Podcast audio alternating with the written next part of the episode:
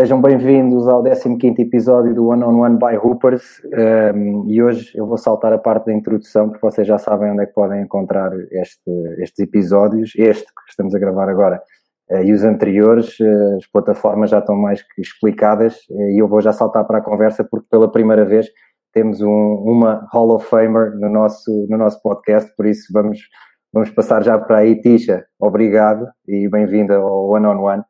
Uh, espero que estejas preparada para jogar este one-on-one -on -one comigo. Eu nunca fui grande defensor, por isso vai ser fácil para ti. Uh, isso, não, não te preocupes.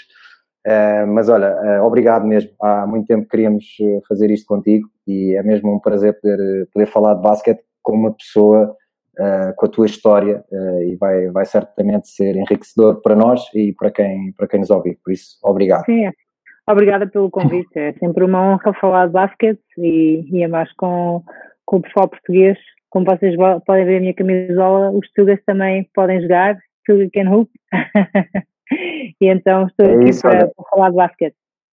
O André, o André, o CEO da Hoopers, agradece esse, essa, claro. essa t-shirt, está a fazer publicidade e eu vou também, antes de começar, porque já que ele apoia o meu podcast, eu depois tenho que, tenho que fazer estas coisas que ele me pede também. Uh, não, mas esta faço, faço também porque, porque acho que é uma iniciativa espetacular da Upers, que é esta campanha uh, solidária na qual tu também participaste e vou agarrar também por aí para começar este, este one-on-one -on -one e para começar o, o primeiro período deste, deste one-on-one. Uh, é a campanha que, que a Upers lançou em parceria com a Wilson, que basicamente nos desafia a dar uma bola eh, aos clubes que, que, nos formaram, aos clubes do nosso coração, aos clubes que, que mostraram uh, a nós e, e, a milhares de pessoas aquilo que é o basquetebol, que é o jogo que nós amamos, que, no, que no teu caso te levou a conhecer o mundo inteiro, Tisha. Um, ehm, tu foste uma das caras que, que se chegou à frente nesta campanha. Um, ehm, posso perguntar a quem é que tu vais dar a, a bola? Sim, o Clube do Coração aqui da Figueira é o Ginásio Figueirense, foi o clube onde eu comecei a, prima, a mandar as primeiras bolas ao cesto e foi aí que tudo começou. Uh, e então acho que é o Clube da Terra, é o Clube do Coração e, e acho que é um gesto bonito e obrigado por, por, eu, por mandarem a caixinha cheia de coisinhas lindas e, e a bolinha que é, que é tão importante para nós conseguirmos jogar o basquete. É, é uma bola e muitas vezes, eh, eu agora com filhos também acho, acho piada a isso. É um brinquedo que tanto dá para um miúdo de 2 anos, como para um miúdo de 40, como para um, para um miúdo de 60. Eh, e é esta bola que te levou, uh, lá está, a conhecer o mundo, a jogar nos sítios mais incríveis, a jogar nos, nos pontos mais altos do basquetebol feminino. Como é que a tua família está ligada ao basquete? A tua paixão pelo jogo vem daí, certo? Sim, sem dúvida. Filho de peixe sabe nadar, o meu pai jogou basquete, depois era treinador e o meu irmão também é mais velho que eu, eh, já jogava, então já havia bolas de basquete pela casa e foi, foi uma coisa natural. Eu comecei a driblar dentro de casa, comecei a seguir o meu irmão por todos os sítios que ele, que ele ia, tive sorte de ter um campo de basquete, um playground mesmo eh, a atravessar a rua da minha casa e estava nas traseiras, que muita gente, mesmo sendo de Lisboa e de, de outros sítios de Portugal, conhece a famosa famoso campo das traseiras e foi aí que tudo começou e com 5, 6 anos foi mesmo amor à primeira vista, o basquete foi uma coisa que eu adorei logo de início e nunca pensei, sinceramente, eu sonhava bastante alto, mas nunca pensei levar-me uh, a conhecer tantos sítios, a, a, tantas pessoas e a ter o êxito que eu tive. Uh, tu, o teu irmão deixava-te jogar com ele? Uh, ou seja, tu, tu quando eras miúda já, já, já, jogavas no meio dos rapazes, é porque eu mais tarde eu, eu vi isso acontecer em Pace University, mas, mas uh, nessa altura, quando começaste a dar os primeiros toques, já, já te deixavam jogar ou ainda, ainda não dava para isso? Eu era muito chata, eu ia sempre, tentava ir sempre com o meu irmão, eu ia com os amigos e ele dizia sempre, ah pá, és uma chata, ficas em casa, isto não é para meninas, não sei o quê, mas às vezes os amigos, ah pá, deixa lá vir, ela não incomoda, e então devagarinho, devagarinho consegui uh, marcar presença e depois era sempre com o meu irmão que dizia, não, ela fica na minha equipa, e então eu jogava sempre na equipa do meu irmão, também para me proteger um bocadinho, porque eu era mais nova, magrinha, franzina, então estava sempre numa dos rapazes a jogar, então as coisas podiam ser complicadas em termos físicos, mas depois, passados uns tempos, já, já, já cresci e já, já dava para jogar a série com eles. E ainda bem que o teu irmão te punha a jogar na equipa dele, porque eu cheguei a jogar algumas vezes contra ele e ele gostava de dar porrada, por isso era bom estar Exato, e gostava de lançar como eu passava, então era, era perfeito.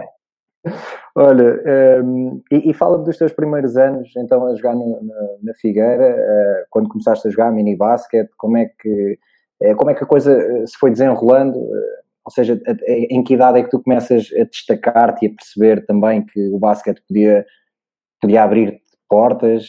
Foi ainda na Figueira? Foi já depois quando saltaste para Santarém? Um, eu comecei a jogar com os rapazes mesmo no ginásio, porque era o meu pai o treinador e não havia, eu era mini iniciada e não havia feminino, então o feminino era só júniores, eu era muito nova para jogar com as júniores, então eu comecei a jogar exatamente com os rapazes, também federada, no ginásio Figueirense, o meu pai era o treinador e acho que até era bastante exigente comigo, se calhar foi o treinador mais exigente que eu tive. E eu achei sempre que ele era mais exigente comigo do que com os meus colegas de equipa. Uh, e pronto, foi aí que tudo começou. E depois eu consegui ir para a Júniors e jogar com o feminino, embora sendo mais nova, mas comecei a, a adaptar-me e acho que foi sempre bom para mim jogar com rapazes e jogar com, com raparigas mais velhas que eu. Acho que, que me ajudou a desenvolver mais rapidamente. E depois o meu irmão também tinha o sonho, o sonho americano, ele sempre tinha americanos na equipa dele, ele sempre quis ir para os Estados Unidos e acabou por não ir. E acho que me passou um bocadinho o sonho uh, para eu ir para, para uma universidade e, e criou-se a oportunidade de eu ir para o Dominion e, e foi assim, fui e, e, nunca mais voltei, quando agora Portugal é. é mesmo só de férias. Olha, e nesse, nesse processo de formação, nós de Old Dominion vamos falar mais à frente, uh, nesse processo de formação e, e, quando estás a crescer enquanto jogadora, um, eh, quem eram os teus ídolos? Eh, eu, sem, sem tu me dizer, certamente, e acho que até já li isso nas várias entrevistas que vi tuas, uh, eu acho que se disser que o teu irmão é um dos teus ídolos, não, é, não estou a dizer nenhum disparate. Uh, não. Mas fora da família, quem é que eram as pessoas que tu, eh, que tu seguias e que tu, e que tu acompanhavas e que querias ser? Sim, infelizmente na, naquela altura não havia internet, então era difícil eu ter uma ídola, não é? Uhum. Então os meus ídolos eram masculinos, era na NBA o Michael Jordan e o Magic Johnson e em, em Portugal adorava o Carlos Lisboa. Mas uh, eu, ao domingo à tarde, não sei se vocês se lembram, eu sou mais velha que vocês, uh, havia o RTP1 e RTP2, não havia mais canais, então eu, ao domingo à tarde, estava colada à televisão para ouvir o, o senhor Carlos Barroca. Eu, eu lembro-me eu lembro porque conhecia a pessoa que tinha que trabalhar ao domingo para, para fazer Exatamente. Então eu ao domingo estava aí a ver o jogo da NBA da semana, que era só yeah. um por semana, e, e para mim o Magic Johnson, claro, jogava a minha posição e jogávamos um bocado era alto e fazia aqueles passos sem olhar, então foi a pessoa que, que eu que eu talvez tentasse copiar mais e o Michael Jordan por tudo aquilo que ele, que ele transmitia uh, era um senhor e agora tivemos a oportunidade de presenciar isso outra vez durante a, a, a série da Netflix, The Last Dance. E diz-me uma coisa, como é que, como é que surgiu a oportunidade de, de mudares da Figueira para Santarém? Uh, pronto, o Santarém estava a construir um projeto novo, estavam a tentar uh, investir e, uh, e, ser mais fortes e vieram aqui à Figueira buscar a Sara Ferreira e também com, falaram comigo e foram buscar a, a Clarice Machanguana, uma moçambicana, e estavam a construir uma equipa forte. O, a Câmara Municipal de Santarém queria, queria investir e surgiu a oportunidade, foram buscar várias jogadoras a vários sítios e tivemos uma equipa muito engraçada, acabamos por ganhar o campeonato nacional e a taça e foi a minha última equipa antes de, de eu ir para os Estados Unidos.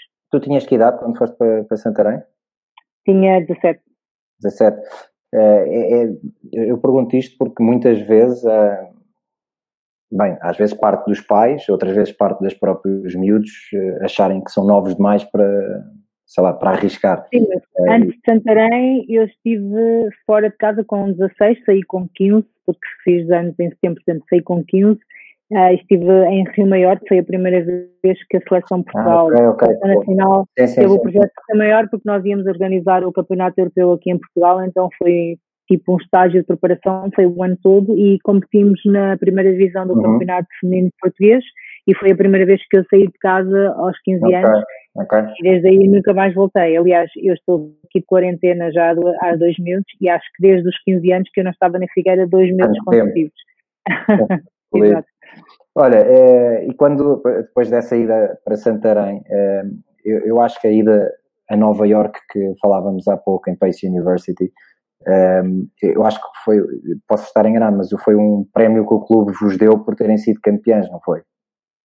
Não foi qualquer coisa assim desse género? Eu tenho ideia que sim. sim. Sim, acho que, acho que foi o, o nosso patrocinador que, que achou que era uma maneira engraçada de, de, ir e de começar a juntar a equipa já para, para o ano que, que vem e também nos compensar por aquilo que tínhamos feito uh, naquele ano. Então, sim, foi a equipa toda.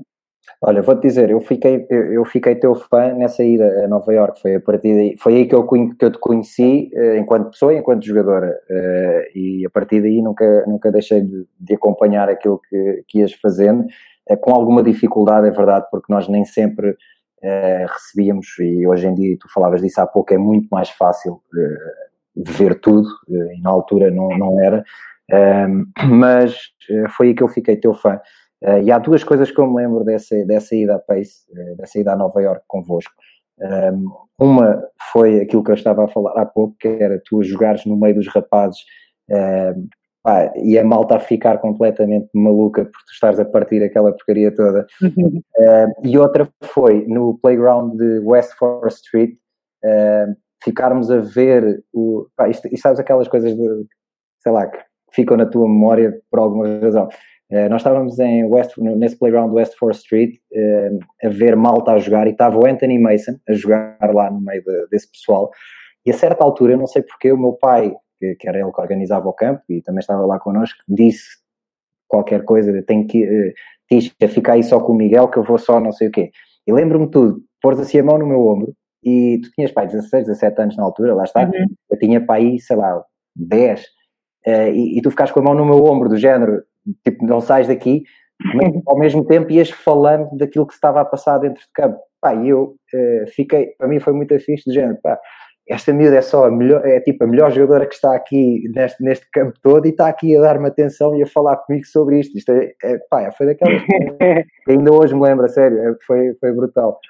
Tu, essa, essa ida aos Estados Unidos uh, começou a dar mais uh, uh, vontade uh, de, de ires para lá ou, ou nessa altura ainda nem pensavas nisso? Como é que... Não, já pensava, já pensava e pronto, é, é diferente, não é? Porque nós não temos o acesso que, tinha, uh, que, temos, que temos hoje à internet e para fazer pesquisas e eu, eu sabia que queria ir, mas não sabia bem como é que ia chegar e para onde é que podia uhum. ir. E também foi na altura que eu joguei em Rio Maior, que quando estávamos a jogar no, no campeonato da primeira divisão, jogámos contra o Escola da Amadora, tinha uma americana que, tinha, que estava a jogar em Portugal e que no fim do jogo veio ter comigo, portanto eu tinha 16 anos e ela disse, pá, tu devias ir para os Estados Unidos, tens, tens jeito e acho que, que ias vencer lá, e eu assim, ah, eu quero ir, mas não sei como. E naquela altura dei-lhe o número de telefone de casa dos meus pais, que é aqueles telefones que ainda tinha que yeah. marcar assim, e, e ela, passado dois anos, tornou-se assistente do Dominion, a treinadora assistente do Dominion. Então ela falou à treinadora principal que havia esta miúda em Portugal que eles tinham que viver e foi assim como as coisas aconteceram. Se ela tivesse ido para outra universidade, se calhar eu tinha ido para outra universidade e, e foi um bocado a curiosidade dela ter jogado em Portugal, ela aprendeu a falar português, então eu como já a conhecia, era uma pessoa familiar e eu, pronto, estava contente, e, mas quando fomos para Pace eu já tinha o bichinho dos Estados Unidos dentro de mim e acho que ainda, ainda ficou maior nessa viagem. Olha, então esta é a altura perfeita para, para terminarmos o primeiro período um, e começarmos o segundo período deste, deste one-on-one, uh, que é a tua ida uh, para os Estados Unidos para, para Old Dominion. Um, qual é que é o primeiro impacto, qual é que foi o primeiro impacto quando, quando chegaste lá? Uh, a, a, nível de tudo, a nível académico, a nível desportivo, como é que, como é que foi essa, essa chegada? É completamente diferente de Portugal. Uh, nós, portanto, estamos na mesma universidade onde estudamos e jogamos, portanto, há muito mais, as condições são muito melhores para termos sucesso e conseguirmos fazer as duas coisas da, da melhor maneira possível. Uh, o número de treinos e a hora de treinos era. Nós aqui em Portugal estamos habituados a uma hora e meia, nem pode ser uma hora e trinta e cinco, porque vem outra equipa a treinar depois de nós e nós temos que sair, nem podemos fazer um lance livre a mais e lá os treinos eram para aí três horas, às vezes três horas e meia, se calhar víamos vídeo antes de uma hora, portanto eram quatro, quatro horas, cinco horas. Uh, eu, o, primeiro, a, a primeira, a o primeiro pensamento é dizer isto nunca mais acaba, porque nós estamos habituados a tanta hora de treino, uh, os, os water breaks para beber água durante o treino também não eram muito, então foi, uh, o primeiro foi tipo choque, eu assim, pô, isto é mesmo a sério. E depois, claro, tínhamos aulas, muitas vezes tínhamos que nos levantar, tínhamos que fazer musculação antes das aulas, então às vezes tínhamos que nos levantar às 5, 6 da manhã para fazer musculação, depois tínhamos o dia de aulas, tínhamos treino, Uh, à noite tínhamos as freshmen, no primeiro ano da, da universidade, tínhamos que ter uh, explicadores durante duas horas, três vezes por semana, para termos a certeza que estávamos a, a, compreender as coisas que se passavam na escola. Portanto, era, era muito intenso comparado com, com com Portugal, mas realmente temos as condições melhores, as melhores condições para conseguir vincar tanto no basquete como, como nos estudos. E tu nessa altura vinhas a Portugal nas férias de verão? Conseguias vir mais vezes ou nem isso? Sim, no, quando estava na universidade eu vinha sempre no verão, até porque tínhamos geralmente competição de seleção uh, e eu nunca fiz summer school, portanto eu não tinha, eu nunca quis fazer summer school, então eu vinha sempre passar uh, dois, três meses a Portugal. Olha, um, ehm, tu no teu, no teu último ano em Old Dominion começas, e hoje tive que ir rever, porque confesso que não sei de cor tudo aquilo que tu, que tu já ganhaste e ganhaste uh, quase tanto como eu, estou a brincar, ganhaste. uh, não, e, e, e, havia aqui uma que eu, que eu, confesso que não sabia, que era o Wade Trophy, que é uh, entrega às melhores atletas da NCAA. Uh, ganhaste esse troféu em, em 98. esse, esse é, é um momento marcante para ti, até porque foi o teu último ano, se não me engano, na, na universidade, certo? Sim, Sim, a Wade Trophy é só um troféu, portanto eles dão à melhor jogadora da universidade, eu também não sequer sabia o que é que isso, o que é que isso uhum. significava, até dizerem, pá, as minhas treinadoras estavam malucas que eu tinha ganho, e eu, o que é que isso quer dizer? Um, e também fiz parte do All-American, onde eles escolhem as 10 melhores jogadoras da, de todas as, as, universidades. E eu e a Clarice em 97 já tínhamos sido, depois em 98 eu fui outra vez, mas sim, ganhar o Wade Trophy, uh, de ser a melhor jogadora universitária, é uma coisa que não estava nos planos, pelo menos nos meus, não é? E para mim, o meu objetivo quando fui para os Estados Unidos era crescer como mulher, crescer como jogadora, tirar o curso e voltar para a Europa. Nem sequer sonhava com a WNBA, porque quando, a WNBA não existia quando eu fui. Uhum. Portanto, também tive um bocadinho de sorte com o timing de tudo, porque a WNBA surgiu em 97, quando eu estava um, já na universidade. Uh, mas sim, o Wade Trophy foi, foi bom e nesse momento passa a ser um objetivo para ti. A partir do momento em que a WNBA é criada, passa a ser um objetivo teu. Sim, aliás, eh, não sei se as pessoas sabem, mas havia outra liga também feminina profissional que era a ABL. Então, eu, uhum. quando saí da universidade, eu podia ter ido para a ABL e podia ter ido para a WNBA, claro. Uma pessoa ouve WNBA, sabe que faz parte da família da NBA e, e é outra história. Mas a ABL deu-me muito mais dinheiro, deu-me quase um triplo do que a NBA uh, eh, me ofereceu e eu decidi ir para, para a WNBA porque era aquilo, só o nome, um, mas a ABL era uma liga melhor, era onde tinha as melhores jogadores porque pagavam muito mais, uhum. mas porque também pagavam muito mais e não tinham o apoio e a ajuda da NBA, foi uma liga que não conseguiu durar muito tempo certo. e em 98 uh, foi abaixo e, e acabou. Ou seja, de certa forma também pensaste nesse sentido, que uma coisa que está com a marca NBA, à partida vai vai durar vai mais, durar mais. Do, que outra. Uh, bem, e tu vais para a WNBA, uh, eu aqui, basicamente, entre a WNBA e aquilo que tu fizeste na Europa, há um campeonato da WNBA, quatro vezes All-Star, duas vezes All-WNBA Team, sete vezes líder de assistências da temporada, segunda all-time em assistências, campeã na Polónia, campeã na Rússia, ganhaste uma Euroliga, campeã em França, campeã na Letónia, campeã na República Checa, uma taça da Turquia, uma Eurocup, pronto, isto lá está, acaba no Hall of Fame, porque não há, não há outra hipótese.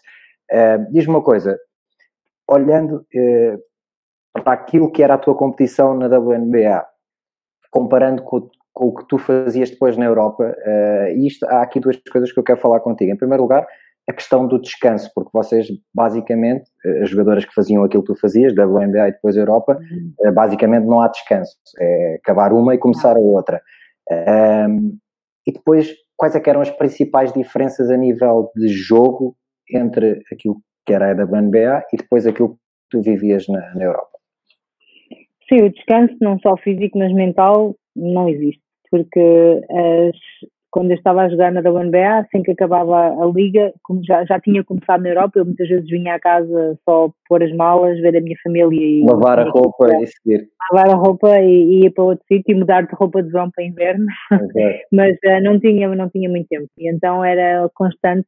E quando acabava na Europa já tinha começado na WNBA. Muitas vezes eu chegava já quase que tinha falhado todos os treinos e já estava mesmo os jogos a série a começar, já a pré-temporada já estava a acabar então foi quase sempre assim, uh, durante 15 anos, que foi o tempo que eu joguei profissional.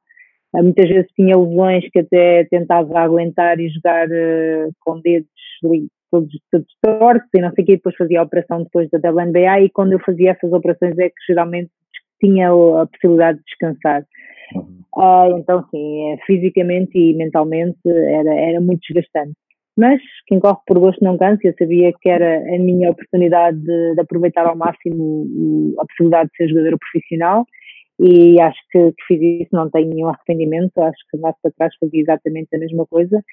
E as diferenças maiores, eu acho que quando na WNBA joga-se muitas vezes, às vezes três, quatro vezes por semana, as distâncias são maiores, uh, acho que o jogo é um bocadinho mais físico e um bocadinho mais rápido, Uh, mas eu também na Europa joguei em bons clubes e em boas ligas. A Euroliga é uma liga super forte, nós jogamos sempre contra as melhores, os, os melhores clubes de toda a Europa, então, uh, mas a WNBA é sem dúvida a liga mais competitiva e agora mais que nunca, porque o, tem crescido, as jogadoras agora que estão no liceu podem começar a, a preparar-se com treinadores uhum. pessoais e tiros e não sei o quê para se prepararem para chegar à WNBA, portanto o, o nível da WNBA está muito mais forte do que quando eu joguei. E, e diz-me uma coisa, um, tudo isto que, que, falámos, que ganhaste, e, e, acho que não vou dizer nenhum disparate se, eh, se disser que certamente a nível coletivo foram os títulos que te deram mais gozo, eh, porque o individual, claro que dizer que estou a falar com a, com a mulher que tem eh, o segundo melhor registro sempre de assistências da WNBA é, é incrível, mas um, também sei que o jogo de basquete, ainda por cima quem gosta de fazer assistências é claramente uma uhum. pessoa que pensa no coletivo. Um, de todos os títulos que tu ganhaste, qual é que foi aquele? Há algum que te tenha dado mais gozo? Sim, o título da, da WNBA a ganhar em, em, casa em 2005 já era um título que nós andávamos atrás dele há bastante tempo e tínhamos sempre o primeiro os Houston Comets, depois os LA Sparks, era sempre difícil sair do, da costa oeste, que era a costa mais forte, mais forte. e finalmente conseguimos em 2005 e ter a oportunidade de ganhar em casa com 17 mil pessoas a ver, foi uma sensação incrível e, e esse de todos os títulos, esse é sem dúvida o, o número um. Uh, e quem é para, para ti, quem foi a adversária mais difícil de parar, aquela que tu tinhas pesadelos eh, antes de, antes de te defrontar? Eh, ou então diz-me que não havia nenhuma. não, havia muitas, mas. É Porque assim, eu sei que elas também tinham pesadelos antes de jogar contra ti. Sim, mas é assim, eu, eu jogava à base, mas eu não defendia as bases. Então eu defendia okay. sempre as duas ou três das outras equipas. Então. Uh, muito raramente eu defendia as bases, porque como tinha 1,80m um, e geralmente a, a nossa 2 era mais baixa, geralmente era eu que defendia as duas ou, ou as três. Então, sei lá, Shamiko Holtzclaw, Katie Smith, uh, Diana Nolan, uh, claro, quando me enfrentava com a Subert, às vezes também a defendia, mas todas as jogadoras de, de elite é, é, difícil escolher só uma, mas havia muitas e, e como tu disseste, o basquete é um desporto coletivo e às vezes para parar uma, uma, uma, uma adversária não basta só uma pessoa, temos que ser, uh, tem que ser um esforço de equipa. Diz uma coisa, tu és, hum, tu és de, olhando para aquilo que foi a tua carreira, tu és claramente uma base à antiga, digamos assim, uh, cada vez mais os bases são, são marcadores de pontos também, uh, tu és pass first, claramente, e depois, eh, se sobrar para ti, uhum. também, também tens capacidade de marcar os teus pontos. Mas um, ehm, como, é que, como é que tu olhas? Eh, achas, eh, achas que vai haver uh, espaço para jogadoras, ou, ou, achas que haveria espaço para jogadoras como tu ainda? Achas que o jogo mudou de tal forma que bases assim cada vez vão tendo menos espaço? Uh, como é que tu olhas para, para a posição de base neste, neste momento? Sim, os bases que gostam mais de passar com Sar acho que já são dinossauros, já não, já não existem. Muito poucos, já está quase em vias de extinção. Uh, não sei, eu acho que depende muitas vezes também da filosofia do treinador e aquilo que, que ele ou ela preferem ou que, como querem uh, jogar uh, num jogo de equipa e principalmente em termos ofensivos. Uh, mas eu prefiro um. Vou ser honesta, eu vejo, por exemplo, os Houston a jogar, os Houston Rockets, e eu não, não gosto, porque aquilo uma vez é o Westbrook a lançar, outra vez é o James Harden, há muito, muito pouco jogo de equipa e é um jogo que, que eu não gosto, não gosto de ver, eu prefiro muito mais passe e toda a gente na bola. Eu vou confessar aqui uma coisa, quando saem as marcações da Sport TV, que é tipo, é semanal, quando, quando vejo que tenho jogos dos Houston Rockets, na por cima são tardíssimo cá em Portugal os jogos dos Houston Rockets, é, é tipo, são, são, dos, são dos piores jogos da semana para ir comentar, por causa disso mesmo, em termos estilo de jogo, é, é, é muito pobre e eu acho que, lá está, ajuda uh, se tiveres um base que seja um comandante e comande naquilo e que ponha a equipa a jogar, eh, as coisas mudam logo. E ali, bem, mas ali são outros problemas, acho que não é só de base, acho que é do treinador também, mas isso dava, dava, dava outra. outra Outro podcast. Exato. Olha, Tisha, uh, encerramos assim o segundo, o segundo período deste, deste episódio do One on One by Hoopers. Já sabem, quem, quem esteve a acompanhar Uh, pode passar no site da Hoopers, hoopers.club, no Facebook, Twitter, Instagram, também partilho nas minhas páginas pessoais. Uh, se gostaram da primeira parte, fiquem atentos à segunda, porque vamos, vamos conversar ainda muito com esta, com esta Hall of Famer, Tisha Penicheiro. Obrigado e até já.